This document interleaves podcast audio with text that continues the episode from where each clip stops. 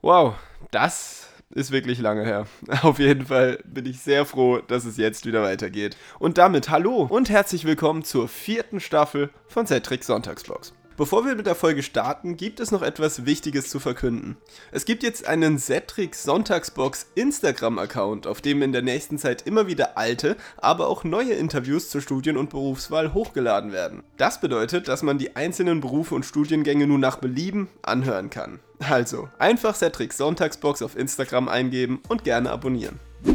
In der heutigen Folge sprechen wir über die von Kampfjets abgefangene Ryanair-Maschine und was Russland damit zu tun haben könnte. Über ein Unternehmen, welches Influencern Geld bietet, damit diese Fake News über Impfungen verbreiten und haben natürlich wieder das Interview zur Studien- und Berufswahl und da ist heute Julia mit dabei, welche soziale Arbeit in Köln studiert.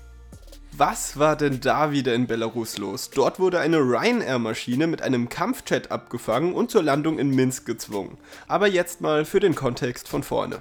Der 26-jährige Roman Protasevich war bis zum letzten September noch der Chefredakteur des Online-Projekts Nexta. Diese hatte einen Telegram-Kanal, welcher zu seiner Hochzeit ganze 2 Millionen Abonnenten verzeichnen konnte. Der Grund hierfür war, dass die Online-Plattform ein zentraler Faktor für die koordinierten Proteste gegen Machthaber Alexander Lukaschenko waren und somit natürlich auch viele Kritiker und Gegner anzog. Anfang des Jahres kam es zum Beispiel am Tag der Freiheit zu einem Protest, bei dem laut Menschenrechtsorganisationen knapp 250 Personen festgenommen wurden. Ursprung der Proteste waren die Präsidentschaftswahlen des vergangenen Jahres, welche nach ihnen gefälscht wurden. Selbst die EU erkennt Lukaschenko mittlerweile nicht mehr als Präsidenten und verhängte hierzu schon einige Sanktionen gegen ihn.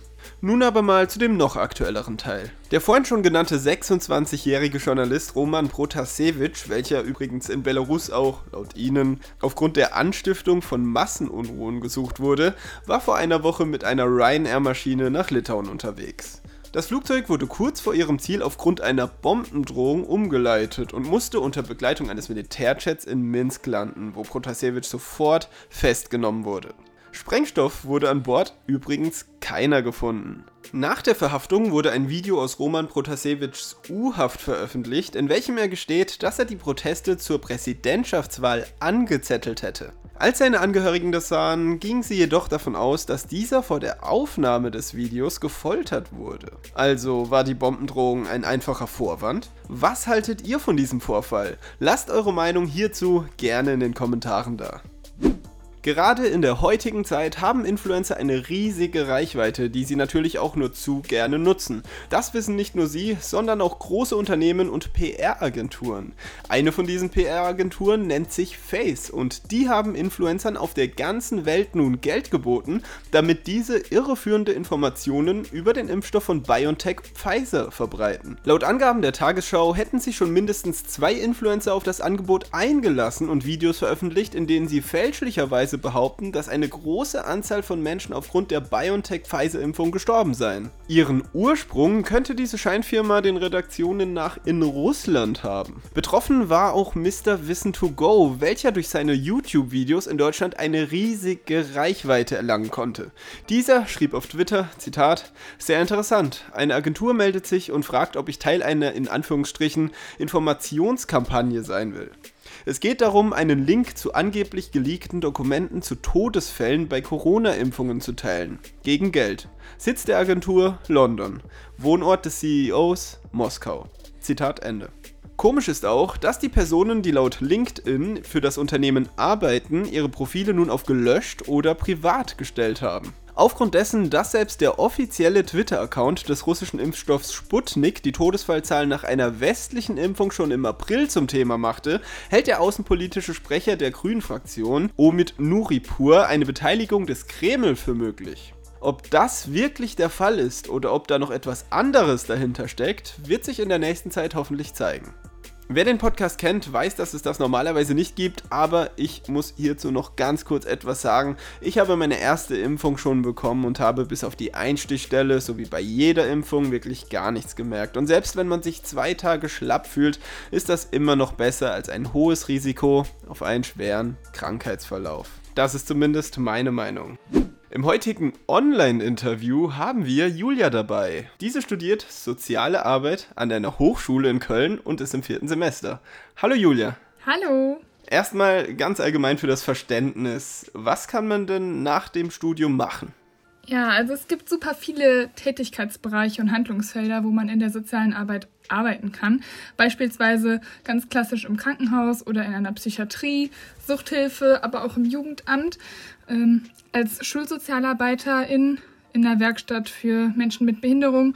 Und also wenn es in der klinischen Sozialarbeit ist, ist es meistens die Nachsorge für den Menschen, der dann in der Klinik ist und dann entlassen wird. Beispielsweise im Krankenhaus, wenn man eine schwere Erkrankung hat und nicht einfach so in sein gewohntes Umfeld zurück kann, wird dann geschaut, dass derjenige die entsprechenden Hilfen und Unterstützungen bekommt, die er benötigt, damit er dann zu Hause gut klarkommt. Es gibt aber auch noch Bereiche wie Wohnungslosenhilfe, Migrationsberatung, Straffälligenhilfe oder auch Schuldnerberatung kann man machen. Das ist super vielfältig und man kann auch mit allen verschiedenen Altersgruppen, also mit Kindern, mit Erwachsenen, aber auch mit ganz alten Leuten zusammenarbeiten. Also kann man sagen, dass man danach sehr, sehr viele Möglichkeiten hat. Ja, genau, das stimmt. Also ich glaube, langweilig wird es dann nicht. Man kann immer zwischen den Handlungsfeldern hin und her switchen. Ja, das ist cool. Wie bist du denn grundsätzlich dazu gekommen? Was war denn der Faktor, an dem du gesagt hast, ja, ich entscheide mich jetzt für das Studium? Ich hatte in der Schule ein Schulpraktikum, was ich im Krankenhaussozialdienst gemacht habe wie ich es eben schon beschrieben habe, so der Ablauf, das hat mir total gut gefallen. Dann hatte ich auch noch Praktika im Ausland gemacht, in Südafrika und in Indonesien und habe da mit Kindern zusammengearbeitet, was mir auch super viel Spaß gemacht hat. Und dann konnte ich während der Schulzeit schon ein Ehrenamt machen das lief bei uns über ein Mehrgenerationenhaus, heißt das. Das war ab 2016, 17 ungefähr. Da kamen dann geflohene Menschen dann zu uns in die Ortsgemeinde gekommen sind und da auch eine Wohnung dann gefunden haben, bin ich dann in eine Familie gegangen und habe sie mit dem Deutschunterricht unterstützt. Also die waren an der Sprachschule, aber dann gab es ja auch immer Hausaufgaben dafür, die die machen mussten und da habe ich dann geholfen und das gemeinsam mit denen gemacht, war einkaufen und habe auch Post mich da so ein bisschen drum gekümmert, dass die konnten es ja noch gar nicht nicht lesen, was alles in der Post steht. Und da dachte ich so, ja, das ist eigentlich die Richtung, wo ich hin möchte. Und dann kam ich auf die soziale Arbeit, weil das so am nächsten da dran ist. Ja, das klingt wirklich interessant und da hast du ja offensichtlich auch schon sehr, sehr viel erlebt. Jetzt hast du gerade die Praktika angesprochen. Da würde mich noch interessieren, wie bist du zu diesem Praktikum gekommen? War das sehr schwer, so ein Auslandspraktikum? Nee, also das eine Auslandspraktikum in Südafrika habe ich selbst organisiert. Ich war da an der Deutschen Internationalen Schule in Pretoria, also in der Hauptstadt, und habe da im Grundschul- und Kindergartenbereich ausgeholfen. Ich war da einfach Springer und habe das gemacht, was gerade anstand. Und das andere Projekt habe ich über eine Organisation gemacht, in, also auf Bali dann. Und das war auch eher so Grundschullehramt-Erfahrungen, die man da gesammelt hat. Also ich habe Kinder von 6 bis 13 unterrichtet, in Anführungszeichen. Und habe aber gemerkt, dass Unterrichten mir nicht so ganz liegt, sondern eher diese Richtung mit der sozialen Arbeit. Ja, das ist perfekt. Ich meine, dazu sind Praktika ja auch da, um zu sehen, was einem gefällt, genau. was einem nicht so gefällt.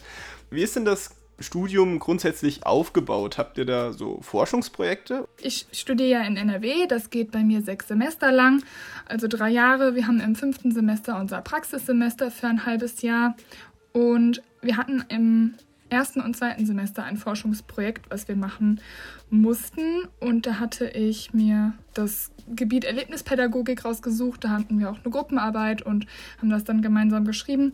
Und ansonsten ist der Aufbau vom Studium ganz normal, würde ich sagen, mit Klausuren, Hausarbeiten. Es gibt viele Möglichkeiten, in die Praxis zu schnuppern. Also der Praxisbezug ist auf jeden Fall da, was ich auch super gut finde. Also kann man auf jeden Fall von einem sehr bunten Studium sprechen. Ja, auf jeden Fall. In der Vorbesprechung für dieses Interview hattest du mir erzählt, dass du unter anderem auch Ethik hast. Genau, ja. Wie kann ich mir das vorstellen? Welche ethischen Fragen werden da besprochen?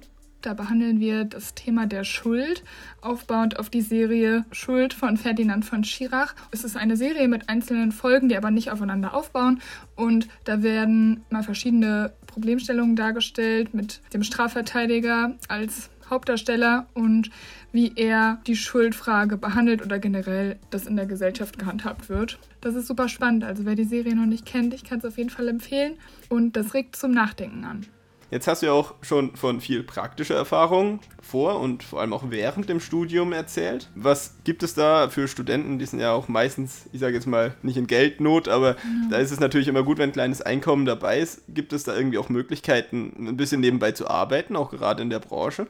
Ich kenne ganz viele Kommilitoninnen von mir, die eine Ausbildung vorher gemacht haben und dann als Erzieher oder Erzieherin in dem Bereich auch weiter arbeiten, also in einem Kindergarten oder in einem Kinderheim. Ich arbeite selber in der Eingliederungshilfe nebenbei. Ein, eine andere Freundin von mir arbeitet im betreuten Wohnen oder in der Wohnungslosenhilfe. Es gibt viele Möglichkeiten, dass man da nebenbei was macht und es ist die perfekte Verknüpfung zwischen Theorie und Praxis. Also ich glaube, es ist super vorteilhaft, wenn man nebenbei dann schon was arbeitet. Ja, das ist wirklich super super praktisch und klingt auch sehr, sehr gut.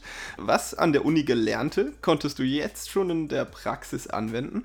Ja, also am spannendsten sind die Medizinvorlesungen, die wir hatten. Da lernen wir alles über die verschiedensten Krankheitsbilder und das konnte ich jetzt auch schon in der Praxis bei meinen eigenen Klienten anwenden oder habe dann besseres Verständnis dafür bekommen.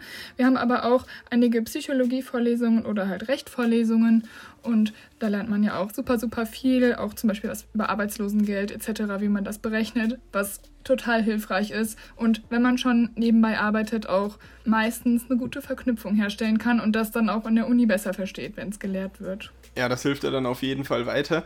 Gibt es denn etwas, was du dir vor Beginn des Studiums anders vorgestellt hast?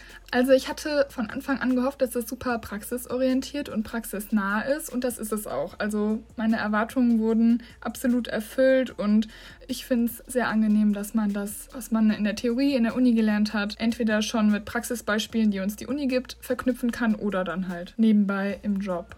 Jetzt hast du ja am Anfang des Interviews ganz, ganz viele Möglichkeiten aufgezählt, in welchen Bereichen man nach dem Studium arbeiten kann. Ob es jetzt mit Älteren oder mit Jüngeren ist. Und was möchtest du denn selbst gerne nach dem Studium machen? Ich würde gerne in der klinischen Sozialarbeit ein Plätzchen finden, auch mit Erwachsenen. Also Kinder- und Jugendhilfe hatte ich jetzt auch in der Uni erstmal bewusst nicht gewählt, weil es mir, glaube ich, nicht so liegt. Also ich möchte schon mit Erwachsenen zusammenarbeiten und dann am liebsten in einer Psychiatrie, wo es geschützte und offene Stationen gibt und ich dann nochmal die verschiedensten Krankheitsbilder kennenlernen kann. Ich glaube, das ist auch ein gutes Grundgerüst, was man dann direkt, wenn man aus dem Studium kommt, was man dann lernt und für später einem viel bringt. Okay, und du bist ja jetzt im vierten Semester. Das bedeutet, was fehlt noch, bis du deinen Beruf angehen kannst? Im Juli schreibe ich die letzten Klausuren. Dann fängt das Praxissemester an für ein halbes Jahr und danach wird die Bachelor-Thesis geschrieben. Also in ein bisschen mehr als einem Jahr bin ich fertig. Wow, okay. Ja, dann zum Abschluss des Interviews. Hast du denn noch einen Tipp für diejenigen, die sich jetzt gerade überlegen, vielleicht auch mit dem Studium anzufangen? Mein Tipp ist auf jeden Fall, sammelt schon vor Beginn, also während der Schulzeit oder nach der Schulzeit, so viele Einblicke wie möglich in den verschiedensten Bereichen. Also macht irgendwelche Praktika in den Bereichen, wo ihr denkt, boah, das könnte mich interessieren, aber auch in Sachen, wo ihr denkt, hm, eigentlich finde ich das nicht so cool. Vielleicht werdet ihr ja vom Gegenteil überzeugt. Und dann habt ihr nämlich schon so einen großen Masterplan oder könnt dann schon mal speziellere Themen eingrenzen. Wisst dann, was ihr entweder in der Uni, welche Seminare ihr wählt, in welche Richtung. Wenn ihr merkt, boah, Kinder- und Jugendhilfe ist genau das, was ich machen will, könnt ihr vom ersten Semester an auch die Seminare in die Richtung wählen wählen. Es gibt aber auch an manchen Hochschulen bestimmte Schwerpunkte oder Vertiefungen, wo du dich von Anfang an schon entscheidest, dass du gerne in die Richtung gehen möchtest oder in die. Das ist natürlich dann vorteilhaft, wenn ihr vorher schon mal Erfahrungen in dem Bereich gesammelt habt. Also das würde ich euch ans Herz legen. Und sonst bleibt natürlich immer noch genug Zeit während dem Studium, aber wenn man es vorab schon mal grob weiß, kann es hilfreich sein. Wow, okay. Julia, vielen Dank für deine Zeit. Es hat mich sehr gefreut, dass du dabei warst und ich wünsche dir weiterhin noch viel Erfolg. Ja, vielen Dank, dass ich da sein konnte. So, und das war's auch schon wieder mit der Folge. Ich hoffe, sie hat dir gefallen und nicht vergessen, auf Instagram Zetrix Sonntagsbox abonnieren. Da werden mit den nächsten Tagen immer wieder neue, aber auch alte Interviews hochgeladen, sodass ihr die ganz einfach nachhören könnt.